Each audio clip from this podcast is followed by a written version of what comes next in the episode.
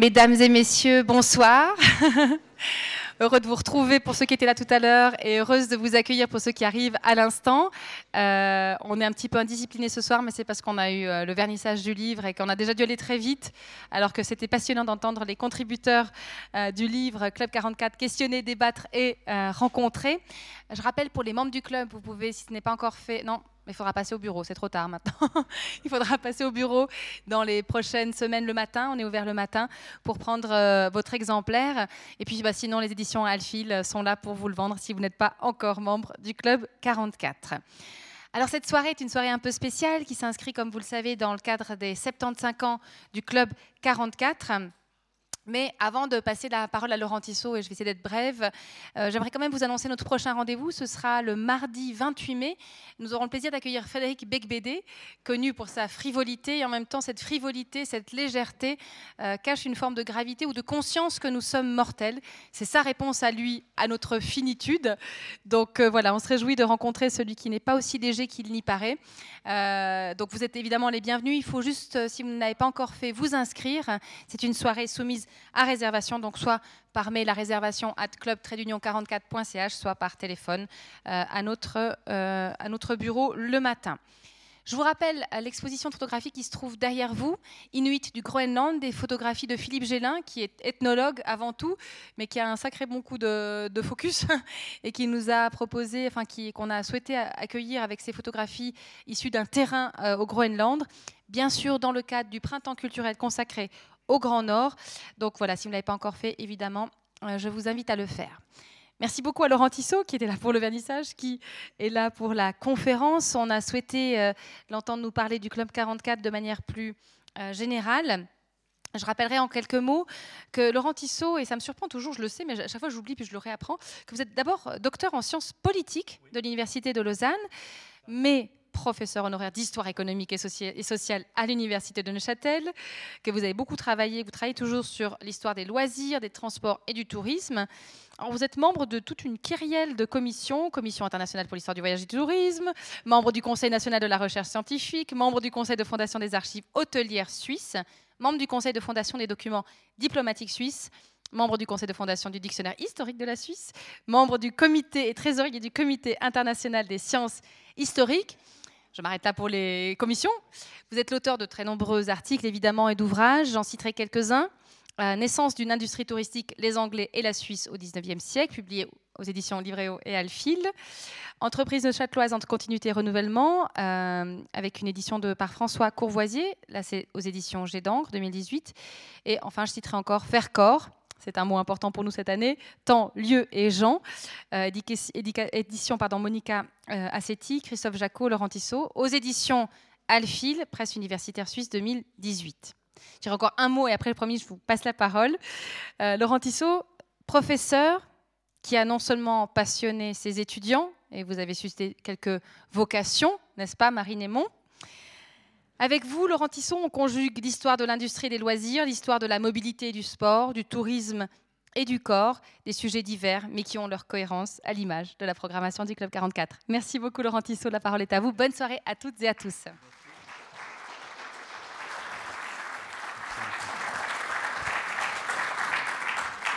Euh, merci beaucoup, Marie-Thérèse, parce que c'est à cause de vous que en quelque sorte que je m'occupe maintenant du Club 44, donc vous êtes un peu fautive.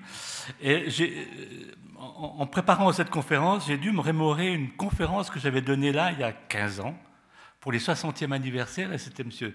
Thomas Sando qui avait eu l'idée de reprendre les, premières, une année de conférences, les mêmes sujets, mais transformés à la sauce de 2005. C'était terrible parce que j'avais parlé de l'immortalité des entreprises. Et là, je parle de miracles et je me suis demandé, mais est-ce que je n'ai pas raté une carrière d'ecclésiastique, de, pasteur, de théologien, j'en sais rien, mais c'est comme ça. Et peut-être que les recherches historiques mènent à la, théologie. Ce n'est pas ce que je vais vous prouver euh, ce soir, mais c'est vrai que je vais vous parler d'un miracle. Euh, euh, alors, j'ai tapé sur Internet euh, euh, miracle culturel. Et il y a un autre exemple de miracle culturel, c'est l'Islande. depuis 2008, à la sortie de la crise, le, gouvernement islandais, c'était une crise extrêmement sévère, le gouvernement islandais a décidé de mettre le paquet sur la culture en mettant des, des, des millions euh, d'euros, oui, je crois. Et euh, ils en sont très fiers parce que maintenant, euh, visiblement, l'Islande est ressortie de la période difficile dans laquelle il se trouvait. Donc entre l'Islande et la Chaux-de-Fonds, on peut trouver des certaines similitudes au niveau du, de l'éloignement, au niveau du climat.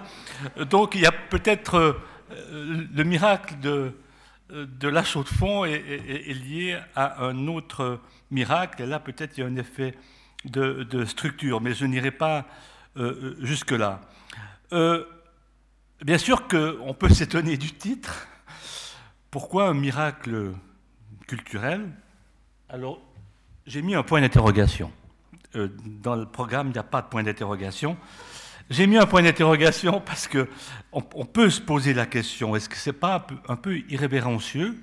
C'est vrai. Est-ce que ce n'est pas un petit peu euh, dangereux quand même d'expliquer l'existence de 75 ans au travers de, de l'émanation de forces naturelles divines euh, qui viendraient expliquer, sans expliquer, ce qui s'est passé euh, euh, ici. C'est vrai qu'on peut considérer ce titre comme un peu farfelu, un peu incongru, mais je ne le crois pas. Euh, dès lors que c'est au travers du, travail que j'ai mené sur les archives du Club 44 et des lectures que j'ai pu faire que je ne savais plus comment approcher ce club? Alors, bien sûr que si vous prenez euh, une définition du miracle. Alors là, j'ai pris une définition qui vient du Centre national des ressources textuelles et lexicales. Il n'y a pas qu'une définition. Et même, il y a une, autre définition que je n'ai pas mis, paraît-il, que c'est une céréale. Alors, je ne sais pas s'il y a des experts en agronomie, mais le miracle est aussi une céréale. Mais je n'ai pas été jusque-là. Je me suis attardé aux trois euh, définitions qui me paraissaient, bien sûr, les plus, les, plus possibles et je crois les plus, les plus réalistes. Le, premier, bien sûr, la première définition, c'est celle à laquelle on pense tout de suite, c'est le, le, fait surnaturel, le fait divin, le fait que les croyants euh, pensent attribuer à une action divine. Vous avez des miracles à Lourdes, je ne sais pas combien il y en a, mais il y en a. Donc c'est cette, euh, voilà, cette expression de Dieu sur des événements. Euh, mais bien sûr que la deuxième définition euh, complète la première, c'est un fait extraordinaire qui porte à l'étonnement et à l'admiration. Alors là, on est plus enclin à s'approcher de ce que je vais dire. Une troisième définition, c'est une réussite exceptionnelle. Mais de ces trois définitions, il y a un point qui est important, et je pense que ça fait partie de la définition du miracle, c'est un événement positif. Il n'y a pas de mauvais miracle. Alors, euh, on peut se poser la question, mais est-ce le cas? Vraiment, parce qu'il y a eu, je ne sais pas si vous le savez, mais il y a eu quelques années passées un film qui s'appelait Der Wunder von Bern, qu'on a traduit en français par Le miracle de Berne. C'était la victoire de l'équipe d'Allemagne en 1954 contre la Hongrie au stade du Wangdorf. Et cette victoire de l'Allemagne en 1954, bien sûr, a été traduite comme la résurrection de l'Allemagne après euh, enfin, voilà, plus de 20 ans d'horreur. Et on a traduit ça en français par miracle. Alors c'était un miracle pour les Allemands, mais ce n'était pas un miracle pour les Hongrois qui, étaient, qui avaient perdu. Et le langage sportif utilise beaucoup le terme de miracle, surtout en s'adressant aux vainqueurs, mais peu aux vaincus. Donc je, pense que c'est un, terme qui est inapproprié dans ce contexte-là. Oui, le miracle est un fait euh, euh, heureux. donc il n'y a pas de mauvais euh, miracle. Et bien sûr que le deuxième point qui ressort de la définition, c'est qu'il y a un caractère inexplicable. Alors, c'est gentil de le dire, mais pour un historien et pour un scientifique, ça pose un problème. Et peut-être qu'on peut être confronté à deux dangers lorsqu'on aborde non seulement le Club 44, mais d'autres organisations, l'histoire d'autres organisations. Le premier danger, c'est de croire au miracle. Et le deuxième danger, c'est de ne pas croire au miracle. je vais m'expliquer. Croire au miracle, bien sûr, pour un scientifique, c'est la fin de la science. C'est-à-dire que c'est le moment où la raison n'arrive plus, trouve des limites à des explications qu'on veut trouver dans des enchaînements de faits qu'on a sous les yeux qui se déroulent. Il y a des faits, oui, après il y a un autre fait. Et comment est-ce qu'on articule tout ça? Alors on essaye de trouver des raisons euh, qu'on va chercher euh, dans l'économie, dans la politique, dans le culturel, dans le social, etc. Alors on est tout heureux, bien sûr, de montrer qu'il y a voilà, une logique dans le déroulement des faits, mais ce n'est pas toujours le cas. Et bien sûr qu'en tant qu'historien, je me refusais à ne pas trouver des raisons à un déroulement de faits, et c'était le cas pour le Club 44. Donc, euh, croire au miracle pour un scientifique, c'est finalement nier son état de scientifique, et ce n'est pas normal. Mais le deuxième danger, c'est de ne pas croire au miracle. Parce qu'effectivement, peut-être que ce qui manque aux scientifiques, des fois aux historiens, c'est un peu d'humilité et un peu de simplicité. Et peut-être que le CUP 44 nous montre que le travail d'histoire est lié à l'humilité. C'est-à-dire qu'il faut connaître à un moment donné, reconnaître à un moment donné que, ben voilà, c'est difficile de trouver des liens de cause à effet, ou en tout cas des articulations qui permettent d'expliquer le déroulement des faits que l'on a sous les yeux. Alors, faire l'histoire du Club 44, c'est être constamment peut-être confronté à cela. C'est de, ne pas croire qu'il y a un miracle, mais à quelque part Peut-être qu'il y en a eu un. Euh, donc c'est de trouver où, bien sûr, a lieu ce, euh, euh, miracle. Et, là, je, ne sais pas si j'ai trouvé. Donc vous verrez que ma conclusion est un peu plus nuancée parce que quand même, lorsqu'on réfléchit à ce qui s'est passé ici, on est confronté à une foule de faits, à une foule d'intervenants. Et peut-être que on a un peu trop résumé l'histoire du Club 44 à une forme d'histoire héroïque euh, faite par des hommes intelligents qui ont des ressources financières, humaines, qui ont des réseaux, et balabadam, hein, on dresse le tapis, et voilà, c'est simple. Non. Euh, François Hénard a utilisé tout à l'heure le terme qui est très pertinent et juste, c'est le terme de lutte le Club 44 était censé se confronter à ce terme-là, c'est-à-dire que c'était une lutte perpétuelle. C'est encore une lutte, j'imagine, et on lutte tous forcément quand on est membre d'une organisation, trouver de l'argent, etc. Mais c'est le cas depuis le début, et je vous montrerai quelques sources d'archives qui montrent comment euh, Georges Braunschweig, lui-même le fondateur, a été confronté à euh, euh, cela. Donc oui, une histoire faite par des individus, oui, une, histoire faite par des individus qui avaient une certaine intelligence, mais aussi qui avaient des moyens de mettre en œuvre leurs ambitions, leurs actions, mais je ne pense pas que ça a suffi à comprendre la pérennité du, Club 44. Bien sûr, est-ce qu'on peut expliquer un miracle durant 75 ans? Euh, je ne pense pas. enfin, quand même, là, il faut être quand même aussi humble et admettre que l'action des individus peut jouer un rôle dans l'explication des, euh, des, faits sans tomber dans un, héroïsme de, de euh, cantine. Alors, comment aborder le Club 44 sous cet angle-là? Quelles sont les composantes qu'on peut déceler euh, dans ce pseudo-miracle. On peut aborder l'histoire du Club 44 comme euh, l'expression d'une série de contraintes.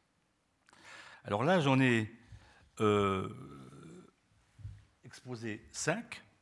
Il y en a peut-être d'autres. Donc là, ce n'est pas une, liste exhaustive. Et peut-être dans la discussion tout, à l'heure, certains intervenants montreront qu'il manque quelque chose dans, cette liste, mais en tout cas, c'était peut-être les, contraintes qui me paraissaient euh, les plus importantes à relever et qui peuvent expliquer peut-être pourquoi le Club 44 s'est trouvé dans certains moments dans des difficultés euh, sérieuses qui remettaient en question l'existence même du club. Georges Braunschweig s'est posé la question, est-ce que ça vaut la peine de continuer? Donc, ces, contraintes, elles ont été perçues comme telles, je pense, par les acteurs. Ce n'est pas simplement une, la création de mon, de mon cerveau, mais c'est vrai qu'en lisant les archives, on se rend compte que ces contraintes ont pesé de façon plus ou moins lourde, de, façon peut-être plus ou moins directe sur les acteurs qui se, qui se sont occupés à des moments donnés de l'existence et de la vie euh, de, cette, euh, euh, de cet organisme.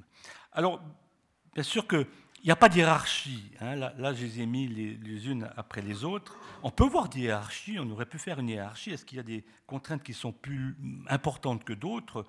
Mais là, je vais les prendre à plat et, peut-être essayer de montrer dans quelle mesure elles sont importantes dans, l'histoire du, euh, du, club.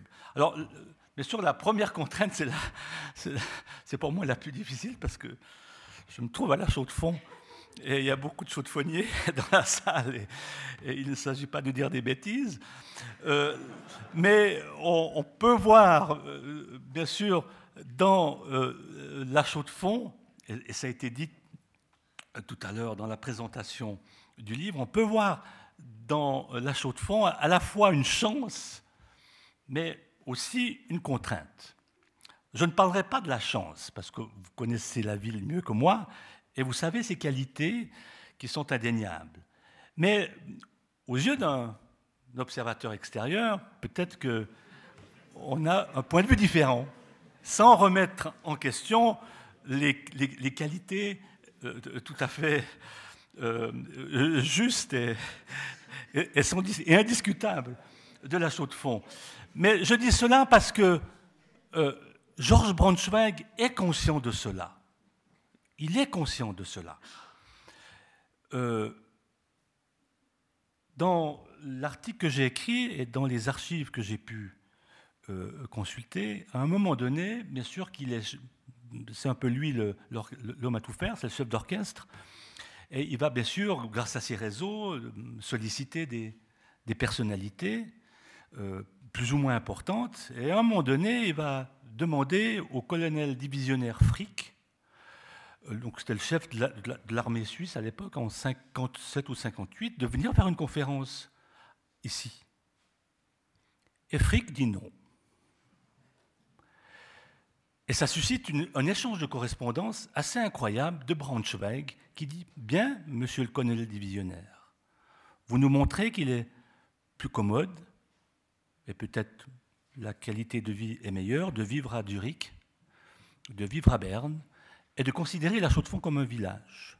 Nous en prenons acte. Nous en prenons acte, mais bien sûr que nous le ferons savoir. Et Frick viendra donner une conférence.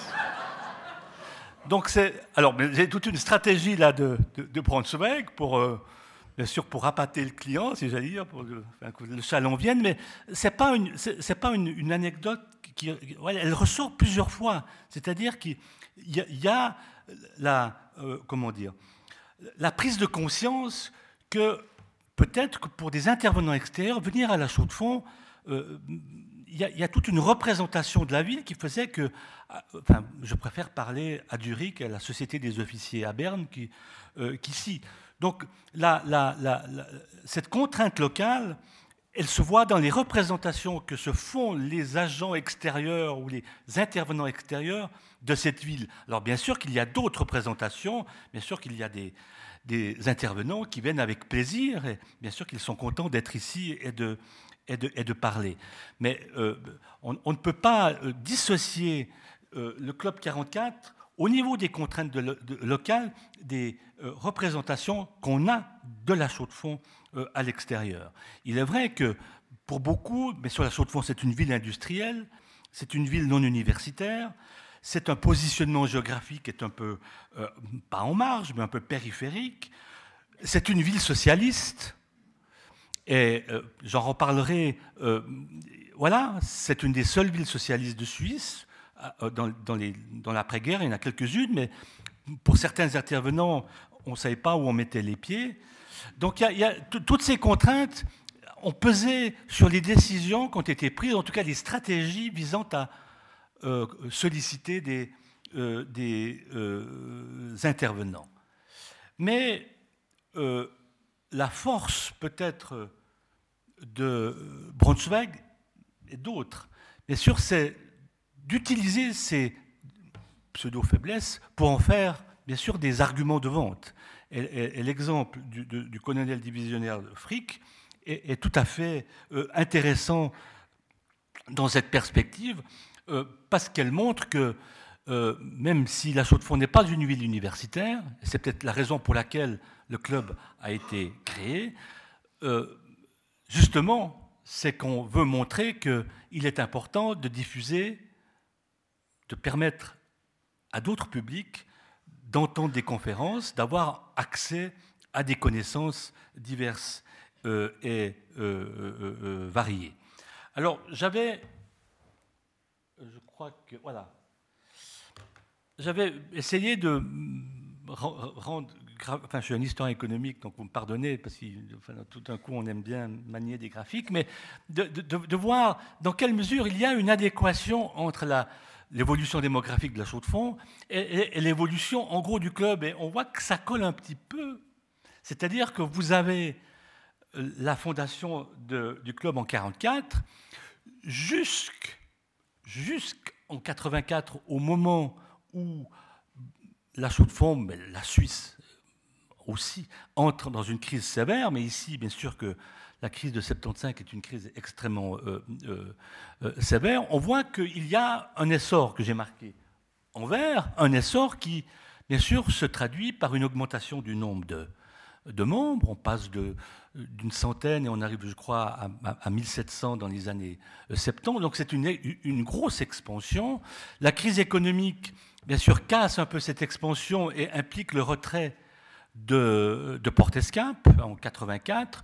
Donc il y a la refonte du club dans, sur un autre mode euh, juridique euh, qui a été euh, soulevé par François Hénard. Et bien sûr que la, crise économique entraîne aussi une désaffection du club, peut-être un moins retentissement, peut-être que le club a été, mais il faudrait voir si c'est le cas, le club a été incapable d'apporter des solutions et des réponses à cette crise économique qui, on, l'oublie un peu, hein, c'est 30 000 personnes dans la charrette. Donc c'est une, voilà, euh, une hémorragie d'emploi euh, qui, est peut-être sans précédent. Et il faut attendre les années à peu près 80, euh, fin des années 80, pour revoir une stabilisation que j'ai mis en jaune. Alors là, c'était une façon neutre d'éviter d'avoir des, bien sûr des hauts et des bas. Il y a des hauts et des bas, mais on se trouve dans une phase où maintenant le club euh, est peut-être stable, c'est-à-dire on peut dire que l'avenir est assuré. Mais cette phase de hausse, et là je vais y revenir tout de suite, est marquée aussi par des graves interrogations de la part de euh, euh, Georges Braunschweig. Et ces interrogations, elles ne sont pas forcément liées à la ville, mais elles sont liées à un contexte politique, alors qui est extrêmement euh, important à relever. Et ce, contexte politique alors se ressent tout de suite à la lecture des, correspondances de Georges Braunschweig.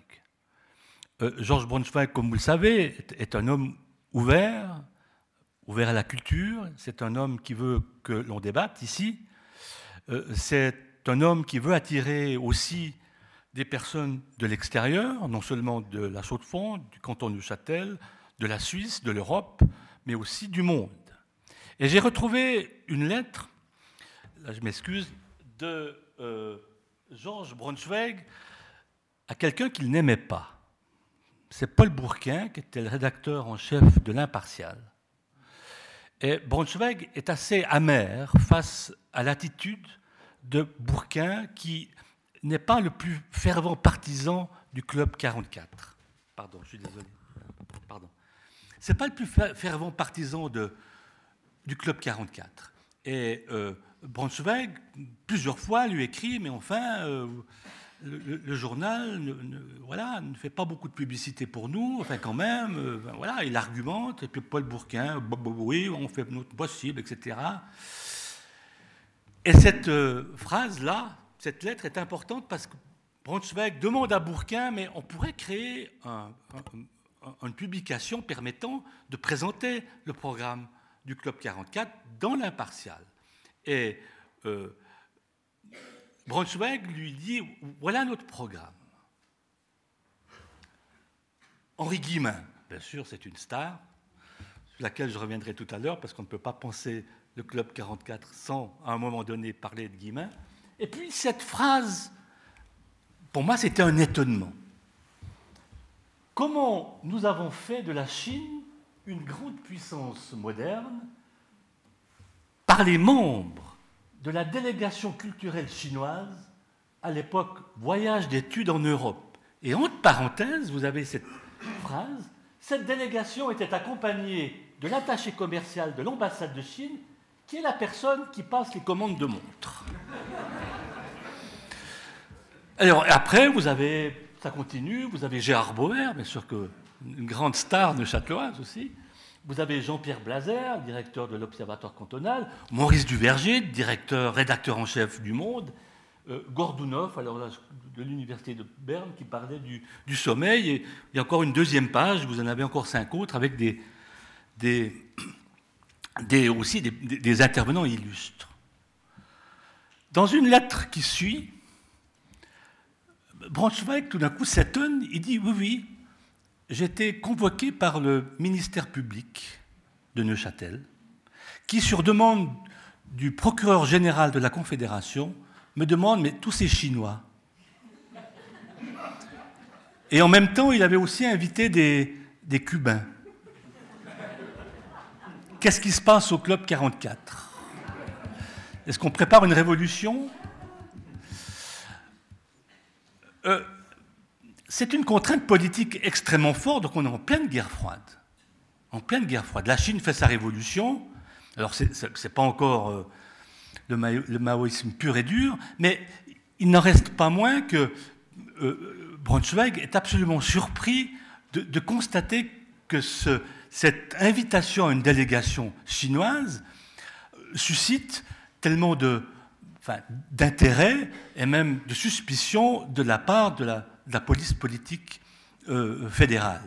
Alors, cette délégation viendra ici à la Chaux-de-Fonds, elle fera une conférence, et ce qui est étonnant, c'est que l'ambassadeur de Chine va inviter monsieur et madame Braunschweig euh, à Berne. Alors, je n'ai pas retrouvé l'archive, parce que le, Braunschweig, c'est Braun, et puis Schweig, à côté, donc visiblement l'ambassadeur chinois enfin, voilà, n'avait peut-être pas encore les, éléments nécessaires pour comprendre comment euh, M. Braunschweig euh, s'appelait, mais euh, M. Braunschweig, finalement, pour des raisons, je ne me rappelle plus lesquelles, va, refuser de, se rendre à Berne, peut-être qu'il avait compris qu'il serait suivi par, un cortège de policiers qui se demanderaient ce qu'il va faire là-bas. Mais vous voyez que les contraintes politiques, elles sont évidentes. Et dès le départ, donc la stratégie d'invitation ne passe pas inaperçue. Et peut-être que dans des circonstances différentes, et peut-être dans d'autres pays, cette invitation aurait signifié la, mort du Club 44. Alors en Suisse, on sait comment on est, c'est qu'on arrive à trouver des solutions, mais c'était peut-être interprété par les autorités bernoises comme un danger sérieux de voir des communistes venir euh, parler à la chaux de fond, dont on sait par ailleurs qu'il y a beaucoup d'éléments socialistes et communistes. Donc peut-être la chaux de fond, tout d'un coup, devenait la focale et l'obsession de la police politique de voir ici quelque chose de terrible qui allait se passer. Et si on passe plus loin, on fait un petit euh, euh, récapitulatif des grands problèmes que la deuxième moitié du XXe siècle a traversés et qui ont eu un écho ici à la chaux de fond, au club, on voit que ces différents conflits, problèmes auraient pu être l'objet de mesures visant à interdire la, pérennisation du club. Alors, je les ai placés par ordre chronologique. Hein. vous avez Franck Jotran, qui était le directeur, un homme de théâtre, qui était directeur de, du théâtre de Vidi. En 65, notre prospérité dépend-elle de la main-d'œuvre étrangère? En 65. Alors, il y a un, afflux d'immigrants, notamment italiens. Donc, Franck Jotran se pose un problème à un moment où les premières manifestations qu'on appelle aujourd'hui populistes, Schwarzenbach, Action nationale, etc., à un moment où ces mouvements émergent, et, euh, Franck Jotran pose déjà une, question qui est tout à fait euh, actuelle. 66, Jean Dumur parle de l'Afrique du Sud et de l'apartheid.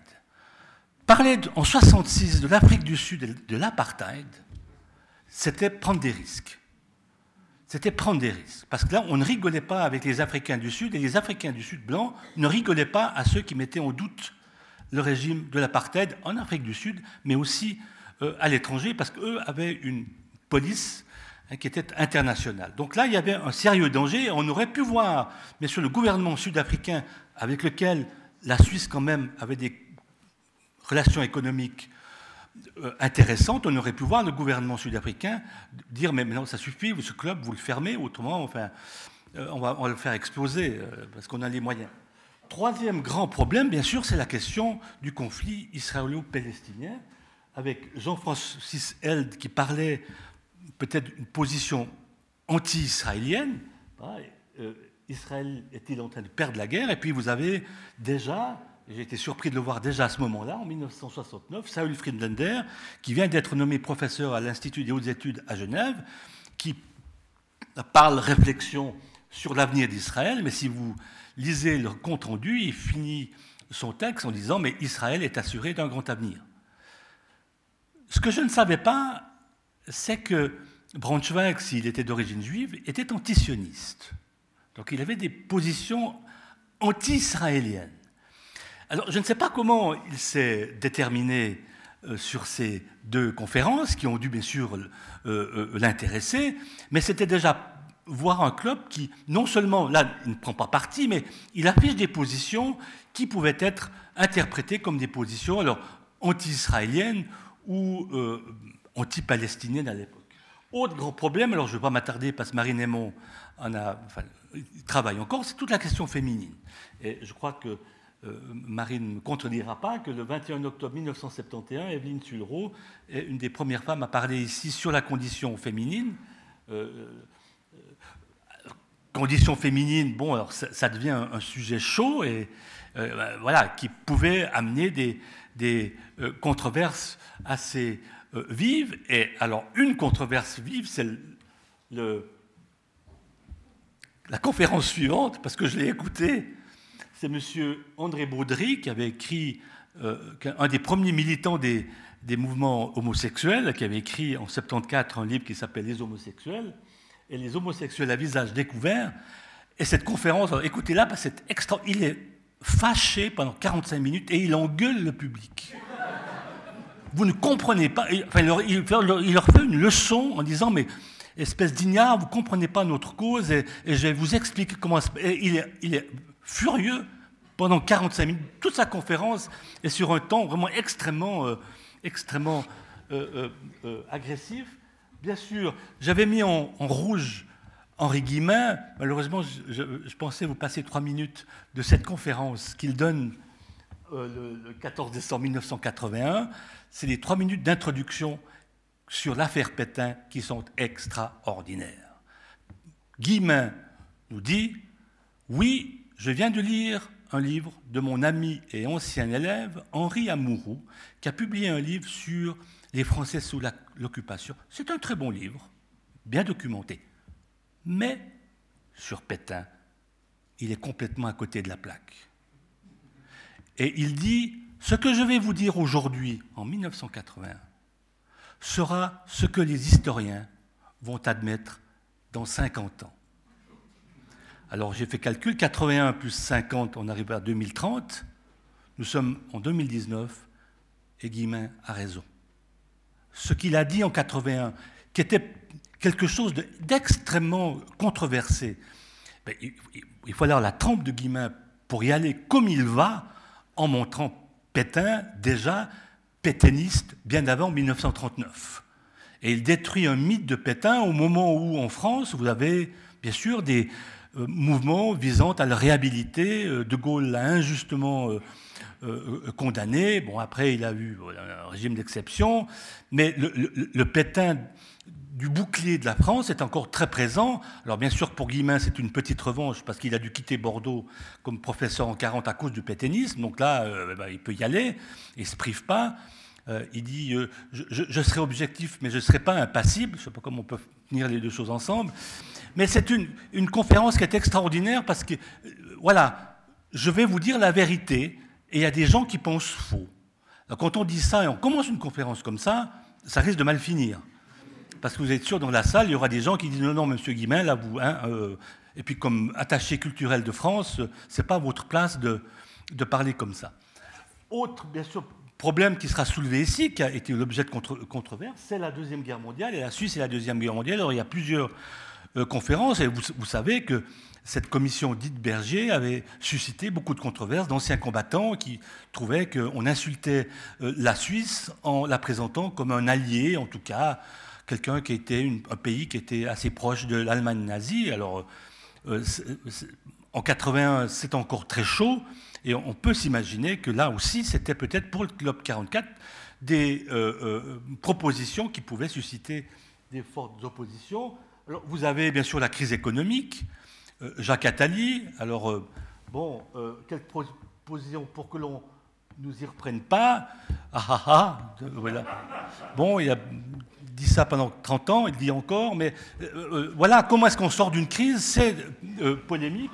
Et euh, vous avez aussi, bien sûr, les questions qui sont plus actuelles, mais qui sont controversées sur les problèmes d'intégration des migrants. Et puis la, dernière, qui a eu lieu il y a deux semaines ou trois semaines, par Pierre Rosanvallon sur les euh, populismes. Donc tout ça montre que le Club 44 est extrêmement offensif dans la façon dont il choisit les, euh, euh, propositions, en tout cas les intervenants, les interventions et les titres des interventions. Mais tout ça, comme on peut le voir, ce sont des contraintes politiques. Le Club 44 aurait pu simplement dire on va s'occuper ben, du, d'histoire des loisirs, on va s'occuper des terrains de jeu de la chaux de fond, sans entrer dans des débats qui sont extrêmement chauds et qui peuvent susciter des, des controverses et qui peuvent amener aussi une remise en question, une remise en question du club. Troisième contrainte, que, euh, alors là peut-être elle est moins, moins passionnante, mais quand même, c'est comment est-ce qu'il faut, faut gérer ce club? Qu'est-ce que ça implique comme ressources Alors il y a un délégué culturel, il y en a eu plusieurs. Euh, au début, bien sûr, il y a euh, Braunschweig qui, met la main non seulement à la pâte, mais dans le porte-monnaie. mais là, on a une citation de, de Braunschweig qui montre que en 61, euh, voilà, c'est compliqué.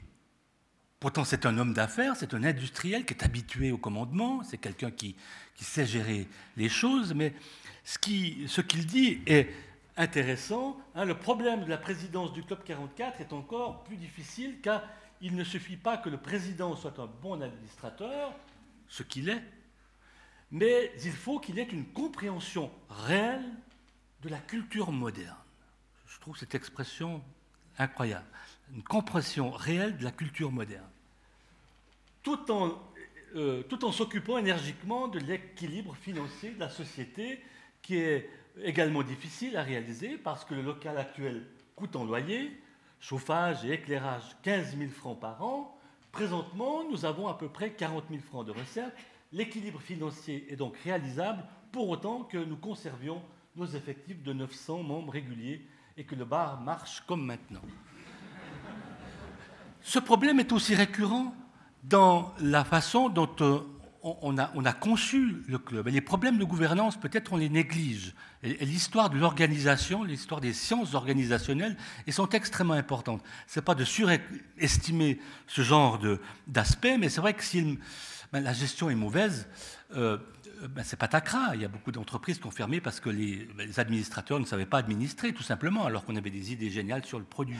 Et là, on voit Braunschweig qui, qui, émet ce signal, mais qui est récurrent et qui revient périodiquement sur la bonne façon, la bonne gouvernance du club 44, d'autant plus que, bien sûr, on a accusé, peut-être à juste titre, j'en sais rien, de voir le club 44 devenir une espèce d'antenne parisienne.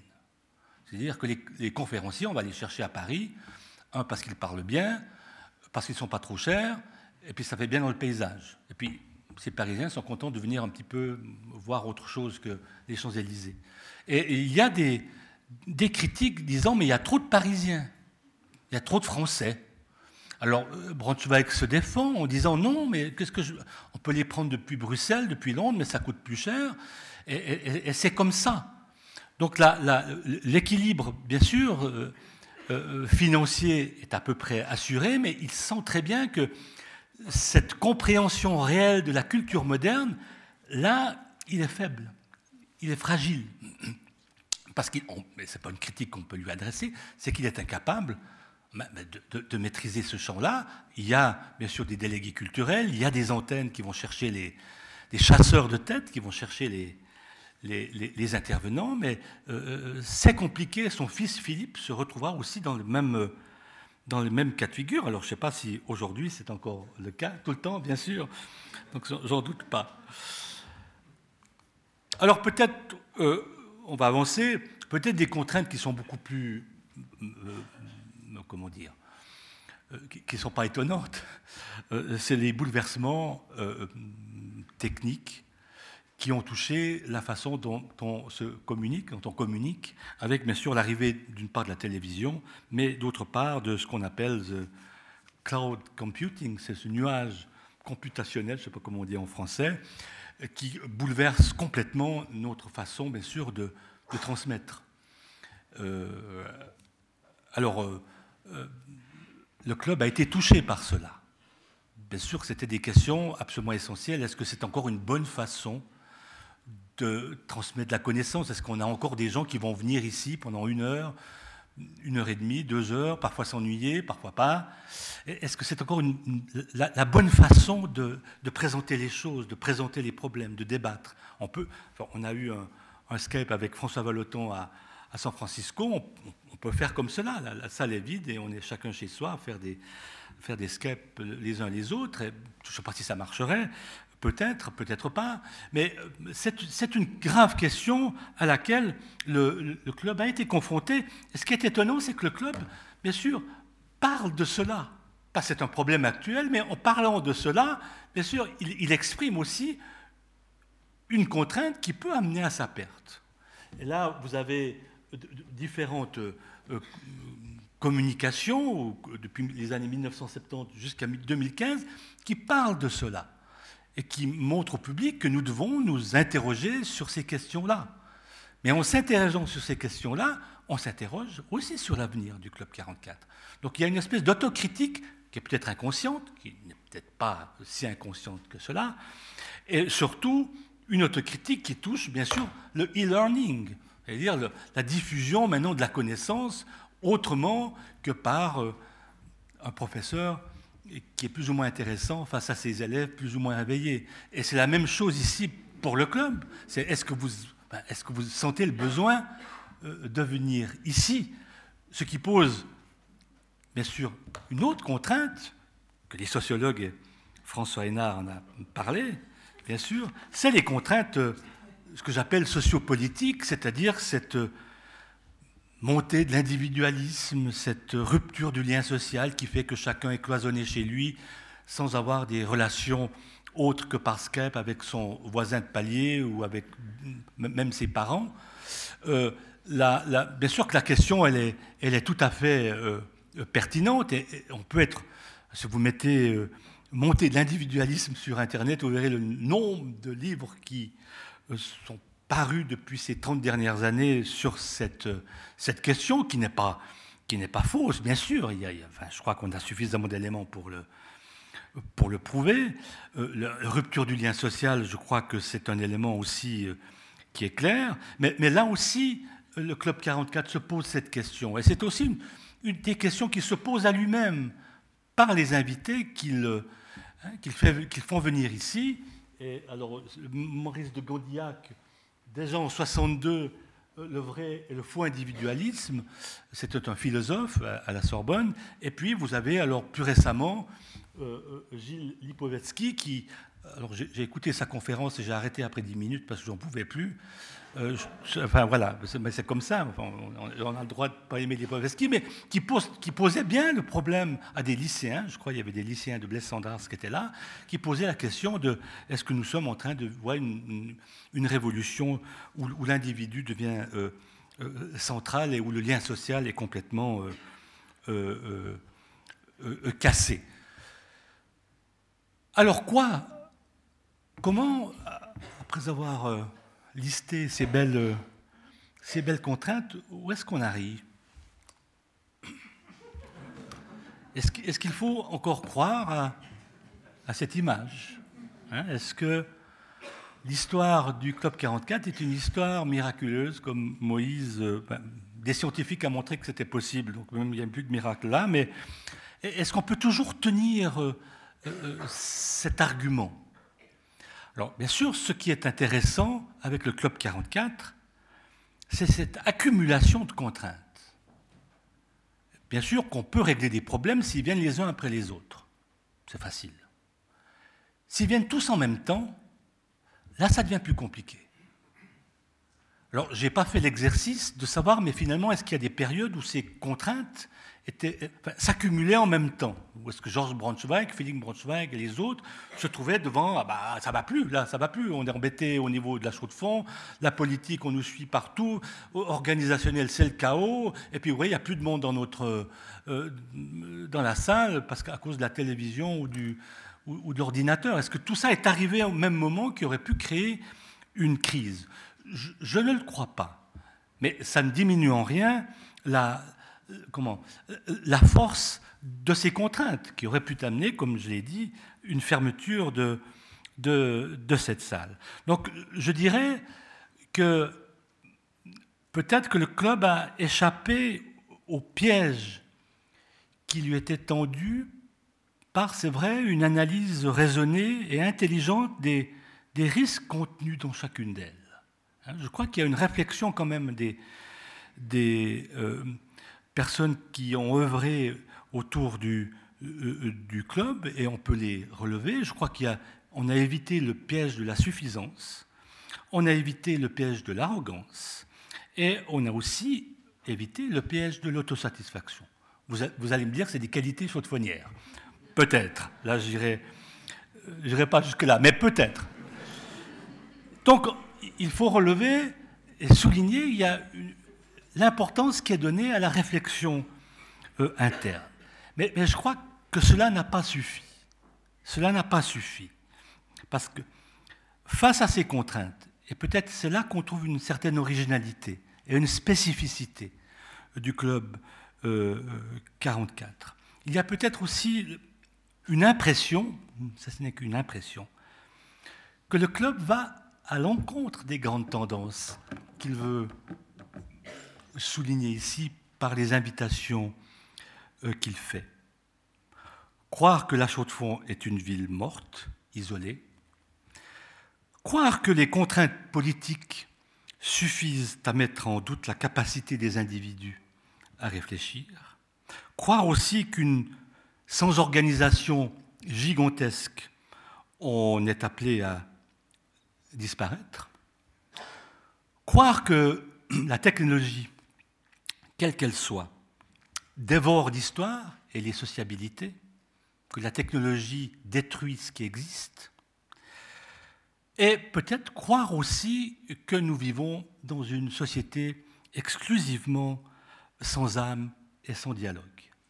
Et je crois que peut-être le Club 44, alors là, je ne sais pas si c'est un miracle ou pas, j'en sais rien, je vous laisse la question ouverte, mais en tout cas, j'ai l'impression que le Club 44 est l'exemple d'une contre-histoire et même peut-être qu'il y a quelque chose de, subversif dans le club 44, euh, dès lors qu'il montre qu'il est possible de continuer à se baser sur une structure qui date de 1944 et que quelle que soit la force de ces contraintes, eh ben, on peut passer à travers. On peut passer à travers et on peut continuer à penser qu'il est possible de réunir des gens ici et dans une sociabilité conviviale, qu'on puisse échanger des euh, euh, réflexions sur des débats qui peuvent être très conflictuels et même euh, susciter des, des antagonismes violents. Mais cela ne veut pas dire que c'est une histoire certaine. Le Club 44 reste, à mes yeux, incertain. Le Club 44 porte, et je reprends la deuxième définition de la, notion de miracle, le Club 44 porte à l'étonnement et à l'admiration. En soi, c'est un miracle. Mais ça ne veut pas dire que ce soit toujours comme ça. Et ma conclusion, ce n'est pas moi qui vais la faire, c'est deux historiens économiques. Je reviens à mes premiers amours. Deux historiens économiques qui peut-être ne vous disent pas grand-chose, c'est euh, Pierre Dockès et Bernard Rosier qui ont été dans les années 90 à la base d'une réflexion, ce qu'on appelle des théories régulationnistes. Et euh, Rosier et Dockès ont surtout travaillé sur les trajectoires économiques. Et ce qu'ils disent dans cette phrase que je vais lire s'applique pour moi en partie, en tout cas c'est l'esprit qui en ressort, à ce qu'a été euh, le Club 44, mais bien sûr que Dockès et Rosier référence à d'autres choses, mais c'est peut-être une, une, une, réflexion que l'on peut admettre. J'en terminerai par là, donc je vous lis cette, cette phrase.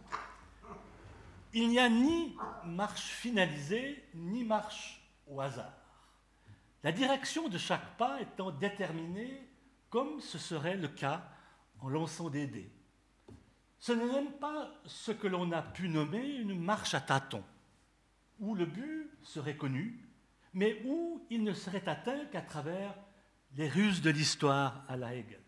Il y aurait plutôt une démarche ambiguë, où les pas successifs ne sont pas orientés par une finalité, mais où chaque pas est logique, influencé par un parcours passé, mais non déterminé, et redéfinit le chemin parcouru. Je trouve que c'est très beau. Merci.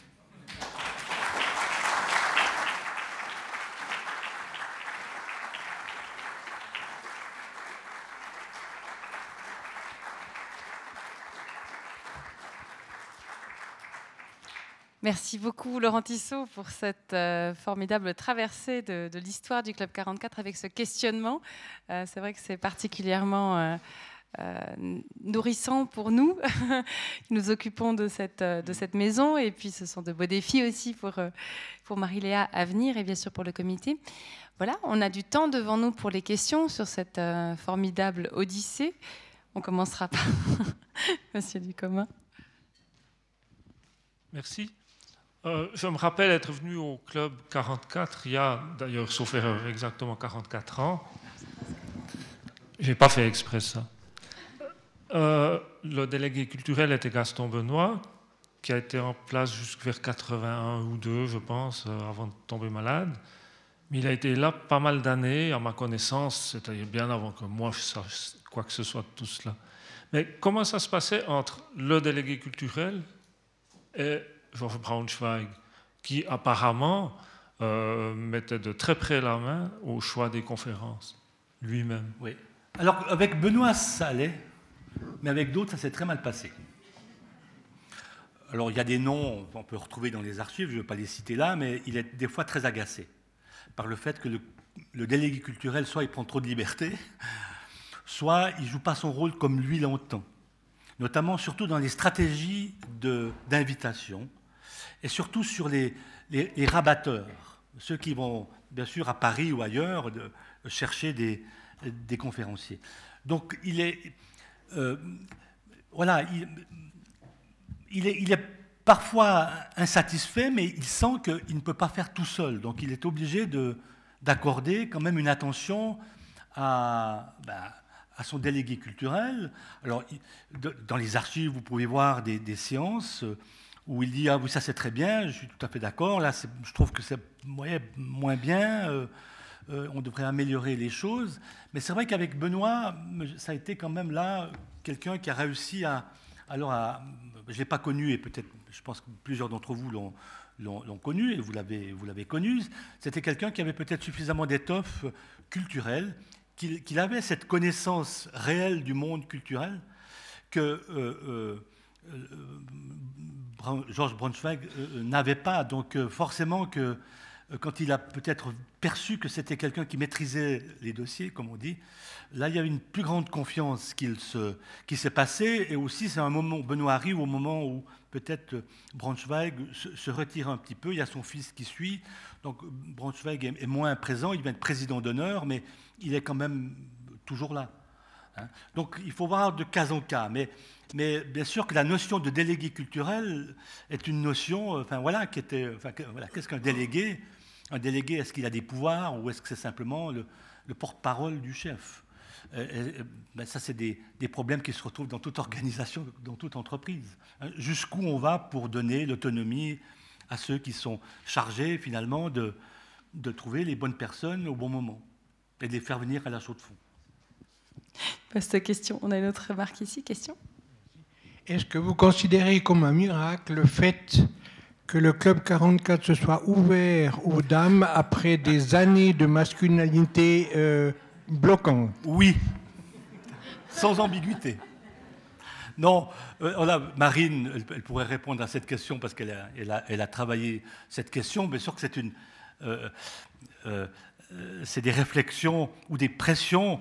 J'ai pensé à, faire un, élément particulier dans les, dans, les contraintes, mais je l'ai, enfin, enfin, j'ai mis ça sous contrainte politique. Mais on aurait pu euh, identifier clairement que la question féminine, à un moment donné, elle devient, elle devient omniprésente. Et, là, il y a des, il y a des, comment dire, des séances euh, incroyables sur la façon dont on voit encore les femmes dans les années 70, et, Georges Braunschweig lui-même. Mais peut-être Marine peut dire quelque chose à ce propos. Effectivement. Non, ça me fait rebondir parce que vous parliez tout à l'heure de, de moments charnières euh, où les problèmes peuvent s'accumuler je crois quand même qu'il y a une année qui a été assez lourde, c'est 71. Hmm. Et c'est l'année où les femmes euh, sont hmm. autorisées à, participer aux conférences. Et c'est une année où il y a des archives sonores qui expliquent qu'il n'y a pas assez de jeunes dans les membres, il n'y a pas assez de membres, euh, il n'y a pas assez de diversité euh, sociale aussi dans les membres. C'est-à-dire qu'on voit un petit peu trop de patrons et pas assez d'ouvriers pour, pour hmm. aller vite. Et puis, c'est euh, le moment, ben, en fait, il faut quand même vraiment aller de l'avant et puis permettre aux femmes d'arriver au club. Et ça a été des gros débats. Euh, le vote est passé à, une voix près, si ma mémoire est bonne. Donc, c'était pas du tout euh, acquis et admis. Donc, grosse année 71. Et peut-être, d'ailleurs, peut-être que c'est un miracle si ça a tenu à une voix, près, que les femmes soient arrivées au club. Absolument. Mais il y a encore des clubs qui, belles lettres, refusent encore les, les femmes, hein, à l'université de Neuchâtel. Donc, euh, le club 44 n'a pas à rougir. Malgré sa couleur euh, corporate. Une autre question ici.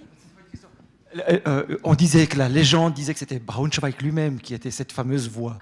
Ah d'accord. C'est une légende, mais faut les vérifier. Alors, monsieur de pose la question pourquoi les femmes n'étaient pas autorisées à, assister aux, grands, aux conférences du, des grandes conférences du jeudi soir? Il faudrait écouter la. Alors, je dis pas que c'est la, vraie, vérité, comme on dit, mais l'Assemblée générale de 1971, où justement c'est le moment où on décide, où il est voté, où on décide de passer euh, à une ouverture aux femmes. Voilà, on prend acte, etc. Et là, Braunschweig rappelle les raisons pour lesquelles les femmes n'étaient pas admises au Club 44 et il dit quand ils ont voulu fonder le Club 44, ça se voulait un lieu démocratique. Les femmes, par leur toilette, auraient marqué leur appartenance sociale. Mais voilà, la mode a changé. Je crois me souvenir qu'il dit qu'elle a, qu'elle enfin, qu'il y a une sorte de dégradation, mais que tout le monde est un peu habillé pareil du côté des femmes. Et qu'avec l'apparition des, appareils ménagers, les femmes ne portent plus sur leurs mains leur appartenance sociale. Donc, on peut admettre qu'on admet les femmes. Mais la chute est quand même terrible. Dit, attention, on ne baisse pas le niveau des conférences. Il a été visionnaire pour beaucoup de choses, il ne pouvait pas l'être pour tout. Mais, mais le- je ne me suis pas posé la question de savoir pourquoi on prenait le nom de club. Parce qu'on aurait pu prendre un autre nom. Société, alors club, bien sûr, fait référence au club anglais, qui était bien sûr masculin uniquement. Vous avez le club du jardin à, euh, à Neuchâtel, je crois qu'il était réservé aux hommes. Donc il y a, peut-être une, une- là une, touche- une English touch, une British touch, je, je ne sais pas, mais je n'ai pas trouvé d'éléments permettant de, de savoir pourquoi c'est un club. Mais surtout que je crois que le nom au départ était provisoire et Oui, il oui, est resté. oui. On avait une question de remarque de M. Corta Euh, François Val- Vallotton, dans son intervention, a parlé du rôle euh, des maisons du peuple. Et puis, euh, en, en ayant publié l'histoire du Parti socialiste euh, ici à la Chaux-de-Fonds, j'ai vu le rôle assez important de- de- des maisons du peuple, notamment pour des conférences, pour l'éducation du monde ouvrier, etc.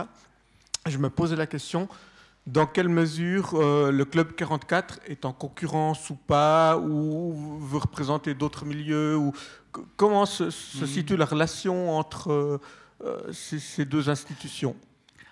C'est une très bonne question. Je ne sais pas si c'est en concurrence. Je pense plutôt que l'idée de Braunschweig, c'est quand même une idée assez élitaire. Et, Braunschweig le dit, nous sommes à la chaux de fond, une ville isolée, un peu en retrait. Nous avons des entreprises qui, bien sûr, doivent engager des cadres des cadres qui viennent de l'extérieur. Et il est impératif de retenir ces cadres à la chaux de fond. Et pour retenir ces cadres à la chaux de fond, cette main-d'œuvre spécialisée ou qualifiée, bien sûr, il leur faut des distractions. Il leur faut des offres culturelles qui leur permettent de rester là. Et il émet même l'idée que si nous réussissons pas ça, qu'est-ce qui va se passer? Eh bien, toutes les entreprises lémaniques, zurichoises, bernoises et baloises eh bien, viendront chercher notre main-d'œuvre qualifiée et nous, on va se trouver ben, nés comme gros gens, c'est-à-dire on sera incapable de retenir ces, ces- qualifications, ces métiers qualifiés, parce qu'elles trouveront à Neuchâtel qu'une patinoire, et ça ne suffit pas. Donc il faut absolument vouloir diversifier et présenter à ces, à ces élites, euh, et, le mot est bien sûr est explicitement dit, à ces élites des, voilà, des moments où ils pourront s'épanouir intellectuellement, culturellement. Euh, Il ne parle pas d'une concurrence vers la maison du peuple, puisque le, public est différent. Mais c'est vrai qu'il veut attirer aussi des ouvriers. Il est intéressé par le fait que nous devons aussi nous intéresser à l'éducation de nos ouvriers. Bien sûr que la maison du peuple, il y a quand même une tonalité socialiste. Enfin, on, on prêche une certaine idéologie que, euh, bien sûr, en tant que patron, euh, euh, Braunschweig sûr, se refuse de faire. Mais Braunschweig, en bon philanthrope, c'est quand même un philanthrope, on oublie, euh, ben, c'est une stratégie patronale visant à permettre aux ouvriers, à la main-d'œuvre ici, d'obtenir des satisfactions autres que celles de toucher une paye et de travailler 8 heures, 9 heures, 10 heures par semaine. Donc il y a quand même une stratégie assez globale de savoir comment est-ce qu'on peut, pour une ville industrielle comme la Chaux-de-Fonds, comment est-ce qu'on peut garder la main-d'œuvre ici en lui offrant des satisfactions à tout point de vue, sportif, euh, culturel, euh, aussi symbolique, de telle sorte que là, il y a un dispositif qui montre la Chaux-de-Fonds non seulement comme une ville industrielle, mais comme une ville culturelle. Et à Frick, l'exemple que j'ai donné, il dit, Monsieur Frick, votre position nous montre que si nous sommes une ville industrielle, nous restons un village. Donc lui ne pouvait pas concevoir l'idée d'une ville uniquement sous l'angle industriel, il devait associer le terme de culture au sens large du terme. Si nous avons des lieux comme cela, nous serons non seulement une ville industrielle, mais nous serons une ville culturelle. Et nous serons une ville, avec V majuscule, reconnue par tous.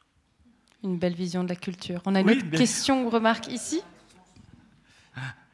Oui, Ah, quand même, quand même, petite question. Euh, tu, tu as beaucoup insisté, en fait, toute ta présentation était centrée sur les contraintes, mais tu, dans tes réponses, tu évoques aussi euh, des éléments qui relèvent plutôt des opportunités. Alors, euh, j'aurais aimé te- t'entendre plus sur, sur ces aspects. Ce qui est, finalement, est-ce qu'il y a des particularités à la chaux de fond qui font qui explique aussi dans une certaine mesure le, succès ou le miracle du Club 44 Quelles sont ces opportunités? Qu'est-ce qu'on trouve de particulier qui, qui peuvent l'expliquer?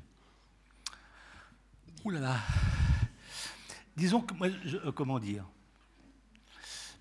Il y, a, une forme d'histoire qui m'énerve des fois, que j'ai trouvé ici à Neuchâtel. C'est de croire qu'on est différent des autres. On est différent, on est tous différents des autres. On est chacun.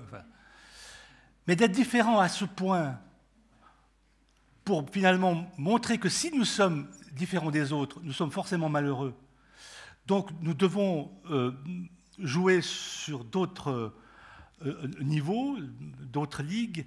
Moi, je n'aime pas ça, parce que euh, vous avez d'autres lieux. Euh, ben, vous avez Sainte-Croix, qui, au même moment, est une ville industrielle, où il y a, enfin, il y a comme près de 10 000, 10 000 le Locle aussi. Et vous avez d'autres lieux en Suisse qui sont comme cela et qui se posent les mêmes questions. La Suisse, on l'a dit pendant très longtemps, c'est des villages. Il y a beaucoup d'arbres et il n'y a pas de ville en Suisse. C'est pour ça que le chemin de fer a mis tellement longtemps à être créé. Il n'y a pas de ville comme Paris, comme Londres, comme Milan. Donc c'est des petits bourgs et des petites villes qui doivent bien sûr se, se présenter comme étant spécifiques. Alors bien sûr que la Chaux-de-Fonds a des spécificités, on ne peut pas les nier. C'est une ville industrielle, c'est une ville ouvrière, et on ne voit pas ça à Zurich ou à Berne ou à Lausanne où c'est beaucoup plus bourgeois. On le voit à Bâle, Peut-être qu'on le voit à Winterthur, ou on le voit à Schaffhouse, où là, c'est aussi des concentrations industrielles euh, très importantes qui développent aussi leurs propres dispositifs visant à garder entre Winterthur et Zurich, c'est comme, euh, enfin voilà, c'est pas joyeux. Entre Lausanne et Genève, c'est la guerre depuis 1200 ans, je ne sais pas même plus. Donc on voit ces villes enfin, se dire, oui, bah, alors sous, d'autres registres. Mais c'est vrai que la Chaux-de-Fonds a eu peut-être l'intelligence de présenter des éléments, et Braunschweig le ressent très bien, cela. C'est qu'on doit avoir des, des, offres culturelles qui permettent de garder ici une main-d'œuvre qualifiée et aussi une main-d'œuvre qui n'est pas ensuite pour des très bons salaires qui doivent s'exporter euh, ailleurs. Alors, euh, euh, la neige et tout ça, j'en sais rien. Il y a la neige ailleurs. Moi, enfin, moi, j'aime bien la neige. Hein. Alors, enfin, à Neuchâtel, oh, la chaux de fond, il y a de la neige. Oui, bon, ben, il y a de l'eau ici à Neuchâtel, il y a un lac, bon, la chaux de fond ou d'autres choses. Enfin, là, on, se perd dans des, des, débats qui me sont inintéressants. Je crois qu'il faut partir du Club 44 et voir comment Braunschweig l'a conçu et pourquoi Que ça reste unique. Alors oui, ça c'est intéressant comme question. C'est unique. Il n'y a pas d'autres exemples en Suisse du Club 44, je ne crois pas. Euh, bon, il y a les rencontres de Genève, mais c'est différent.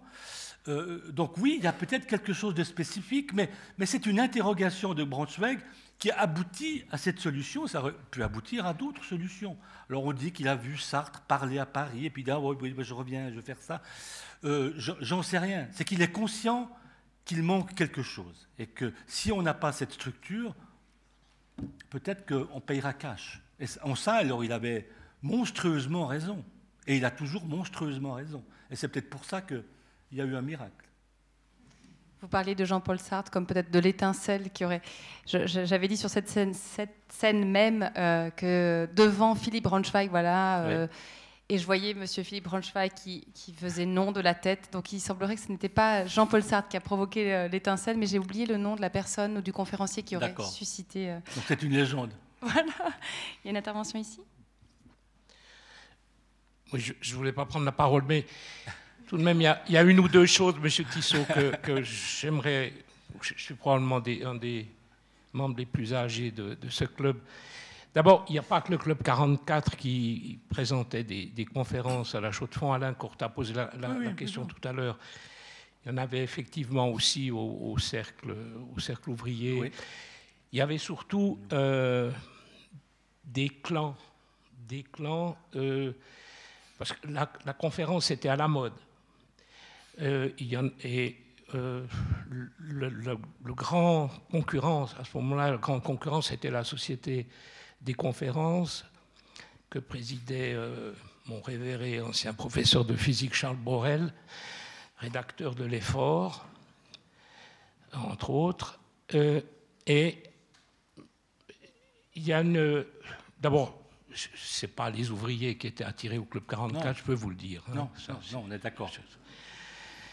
Euh, c'est une ambition. Par contre, par contre c'est vrai que Braunschweig et les gens qui, qui faisaient partie du petit comité qui ont, qui ont, qui ont créé le Club 44 étaient centrés sur les cadres on parlait beaucoup de cadres, d'ailleurs aussi à gauche, dans, les partis de gauche. On était, il fallait des cadres. C'était la grande mode pendant des, pendant des années. Mais à mon avis, ce qui a fait que le Club 44 a survécu à la Société des conférences, à rencontre qu'animait Gaston Benoît, hein, euh, qui faisait venir euh, Tristan de Sarah, par exemple, je m'en souviens fort bien. Euh, ce qui a fait, c'est d'une part certains moyens matériels, ça c'est indiscutable, mais aussi le fait que beaucoup plus qu'aujourd'hui, ce sont les membres du Club 44 qui participaient. Un conférencier était toujours présenté par un membre du club, pas par euh, euh, le, délégué culturel. Il y avait des rencontres, euh, disons, plus, plus intimes ou, ou peut-être aussi plus chaleureuses avec, euh, avec les, conférenciers que euh, ça n'est devenu le, cas aujourd'hui. Ce n'est pas du tout une critique d'ailleurs, mais le, la convivialité était certainement ce qui faisait, euh, je pense de ce point de vue-là, la force du Club 44, et c'est ce qui fait que c'est la seule institution de toutes celles qui organisaient des conférences, il y en avait quatre ou cinq en tout cas, la Chaux de qui a, qui, a, qui a survécu. Alors ça, il faut le dire, mais alors la légende qu'on a voulu attirer les ouvriers, excusez-moi, j'ai vécu ça, euh, ça n'était en tout cas pas le cas, et c'est comme pour les dames et les belles toilettes, euh, etc. Je, sais très bien parce que...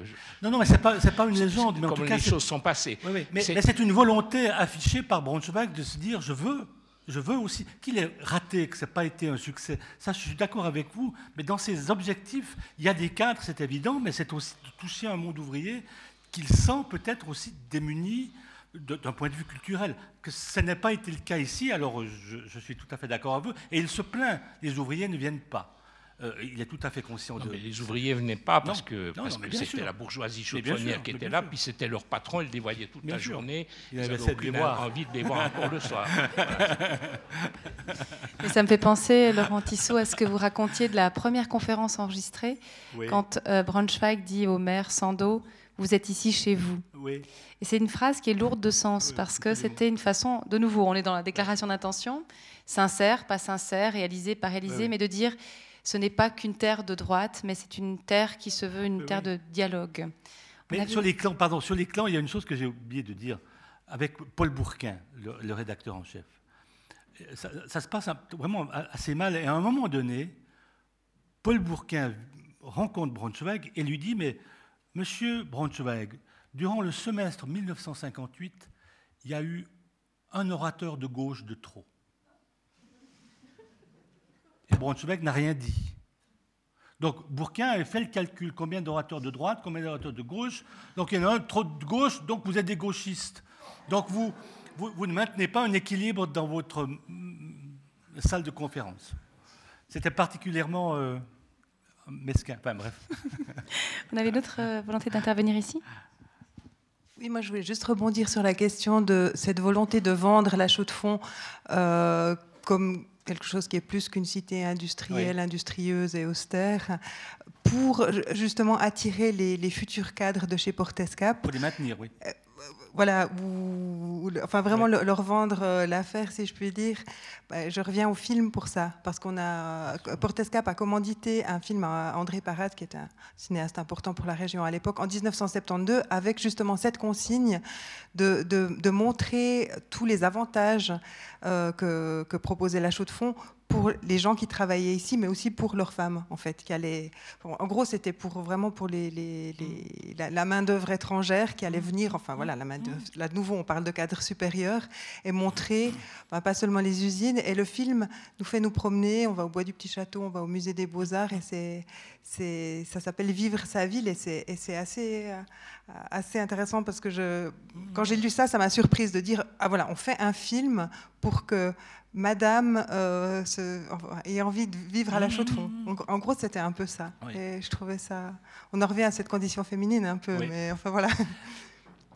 Mais c'est pas unique à la Chaux-de-Fonds. hein. Vous voyez toutes les villes de- du nord de la France, Roubaix, Valenciennes, ces villes industrielles en Angleterre, en Belgique, euh, même en- peut-être c'est moins le cas en Italie, mais ces, régions où il y a du brouillard, où il fait gris, où c'est pas toujours drôle de, de vivre, les patrons, le patronat développe les mêmes stratégies. C'est-à-dire comment est-ce qu'il faut rendons Roubaix heureux et une belle ville. Alors, c'est fleuri, mais c'est pas évident. Euh, de- donc il faut beaucoup d'imagination. Je ne dis pas que la Chaux-de-Fonds c'est Roubaix, mais ce sont des, des- réflexions que le monde patronal a, a beaucoup menées. Et, et c'était pas simple à répondre. Notre question ici, peut-être dans la suite. Non. Ah, pardon. Hop, hop, hop. Notre question, il faut bien. Notre question, remarque ici. En prolongation, pas oublier que le Club 44, c'était aussi à une époque une galerie d'art, euh, des voyages, enfin tout un, un programme culturel beaucoup plus riche, effectivement. Et puis, euh, petit souvenir, moi, mon premier souvenir d'ici du Club 44, c'est le restaurant. Oui. Euh, J'avais la chance d'être en classe avec le fils de Gérard Risquet, et c'était pas un restaurant populaire. Ça rappelle ce que disait Denis Claire tout à l'heure hein, sur la circulation, sur le fait qu'il y a une proximité entre le lieu de conférence, le restaurant, effectivement, qui a été actif pendant 40 ans, si je ne me trompe pas, le bar, et, etc. Il y a une autre. Une petite remarque Je ne connais pas ce pan d'histoire. Je crois qu'effectivement, les seules femmes qui, qui étaient présentes ici à l'époque, c'était les certaines femmes qui se trouvaient au bar. D'accord. C'est juste ou bien ou c'est pas une Ah, dans le boudoir, je sais pas Oui. si c'était dans le boudoir. Dans ou le au boudoir, bar. oui, Au bar. au bar. Alors ça, C'est une légende en tout cas qui se. c'était les sommeliers, vous voulez dire Non, c'est pas les. Non, il y avait des belles de nuit. D'accord. Alors ça, je n'ai pas été sur l'histoire. euh, Qui est prêt à écrire l'histoire Club 44 sulfureuse et érotisme, là, c'est peut-être une autre euh, conférence qu'on pourrait imaginer, ou sexualité. Une autre question ici. Est-ce que je peux vous demander de faire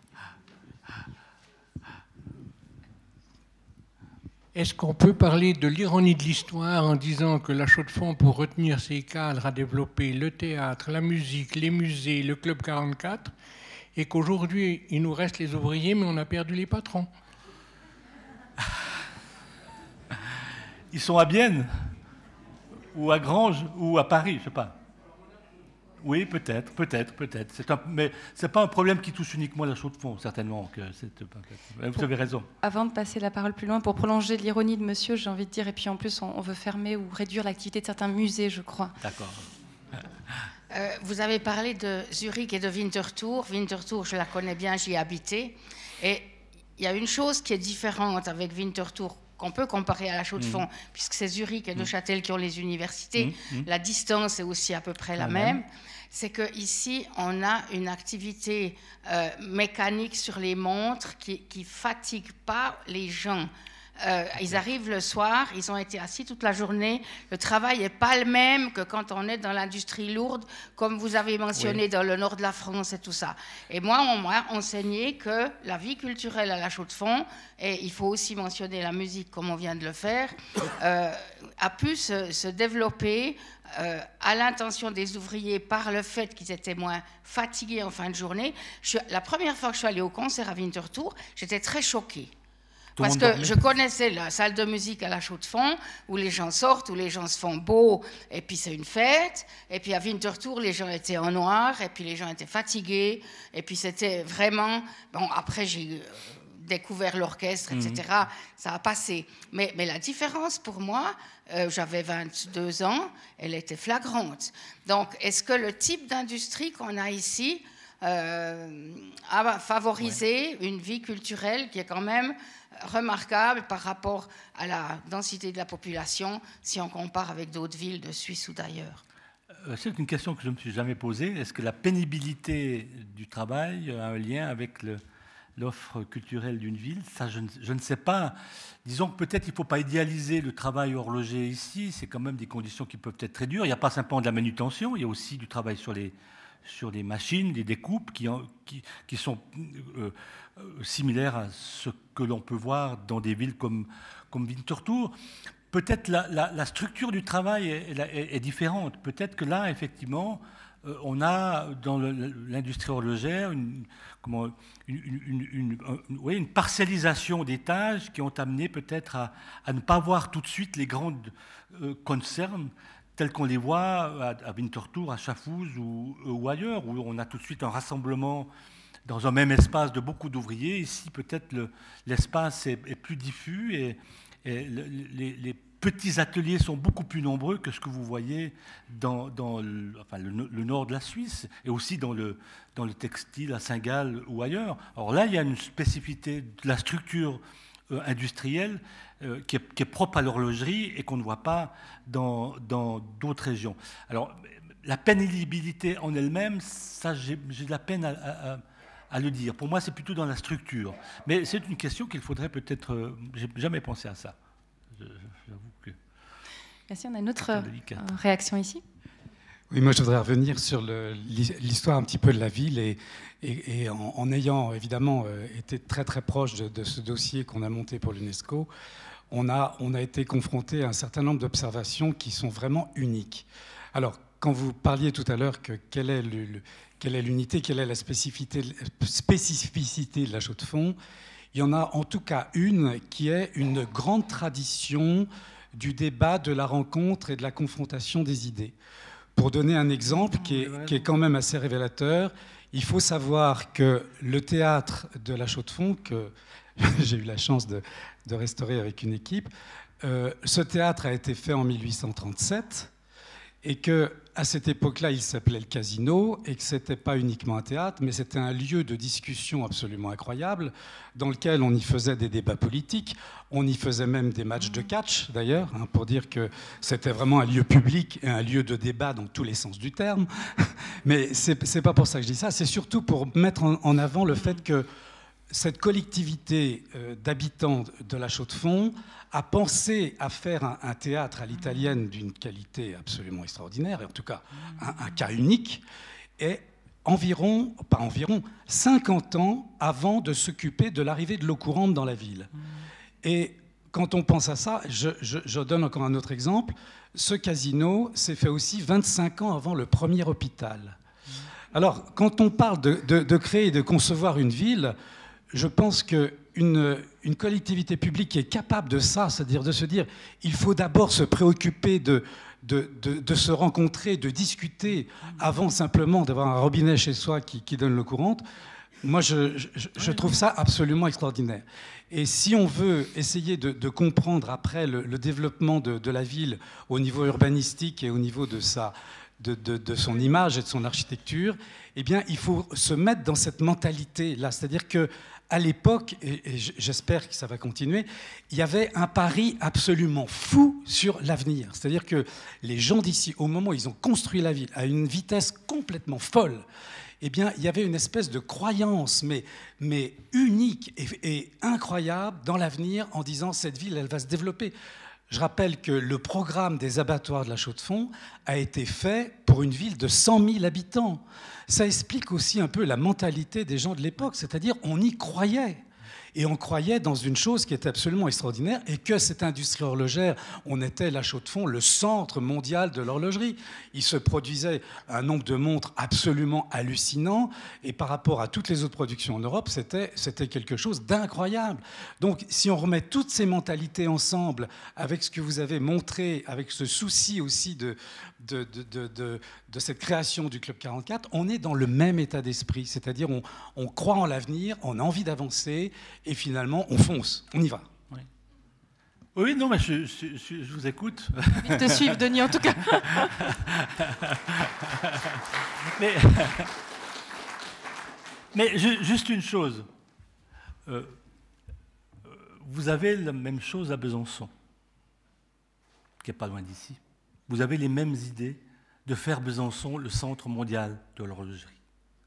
Depuis 1784, au moment où un horloger qui s'appelle Mégevant va, pour des raisons politiques, euh, à Besançon. Et euh, à un moment donné, dans les années 60, la grande rivale de la Chaux-de-Fonds, c'est pas Lausanne, Berne, c'est Besançon. Et les deux veulent devenir des métropoles avec les mêmes idées, avec les mêmes visions urbanistiques. Alors, ce n'est pas de minimiser le, rôle de, de, de la Chaux-de-Fonds. Peut-être qu'à Besançon, il y, a, moins de neige et il y a moins de protestants, parce que peut-être la question religieuse est importante là-dedans, ça je suis d'accord. Mais disons qu'il y, a un moment, ces, villes un peu, qui se sentent un peu à, à l'écart des grands courants. Euh, ben en France, c'est Paris, Lyon, euh, en Suisse, ça commence à devenir un, un triangle Bâle, Berne, euh, Zurich jusqu'à l'arc lémanique, à un moment on voit ces, ces, ces, ces, régions qui sont un peu en périphérie de se prendre en main et de se dire ben, nous aussi on participe à un essor. Et peut-être cet essor, est, cette envie est démultipliée dès lors qu'on doit faire plus d'efforts pour rattraper ou pour dépasser peut-être des villes qui sont plus favorablement euh, situées. Mais je, je, suis tout à fait d'accord avec vous, il y a, il y a, une, réelle réflexion sur l'avenir de cette... Euh, de cette, euh, de cette cité. J'avais euh, mis sur mon PowerPoint, mais j'ai passé un peu trop vite, aussi les, les, conférences qui sont organisées ici sur l'urbanisme de la ville, avec euh, le LOC notamment. Et vous avez une série de conférences, de, débats, de tables rondes qui voilà, essayent de, de, penser le, la chaux de fond de, demain et même de, de l'après-demain.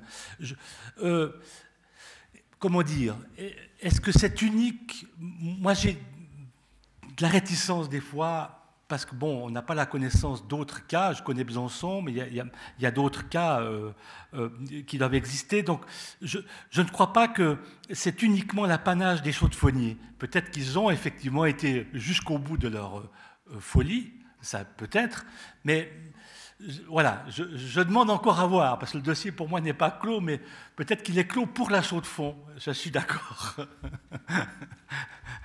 Dernière question, juste avant le gong.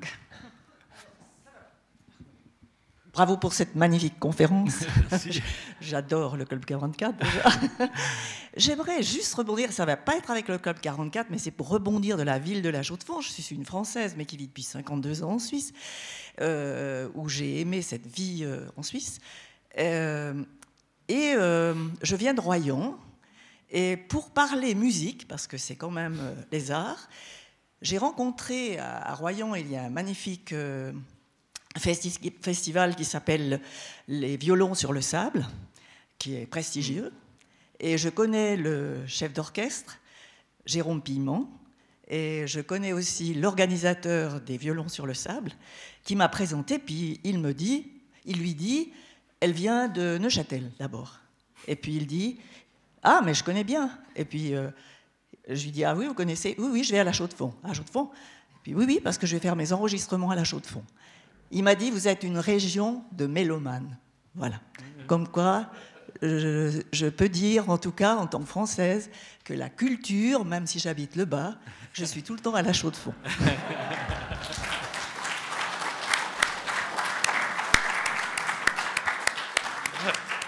C'est joli. C'est compliment que vous pouvez faire. Évidemment, et je pense que, c'est beau aussi, que ce soit dans les propos de Denis ou ce qu'on a pu entendre sur, euh, sur la culture, c'est que la Chaux de Fonds investisse croit dans sa culture.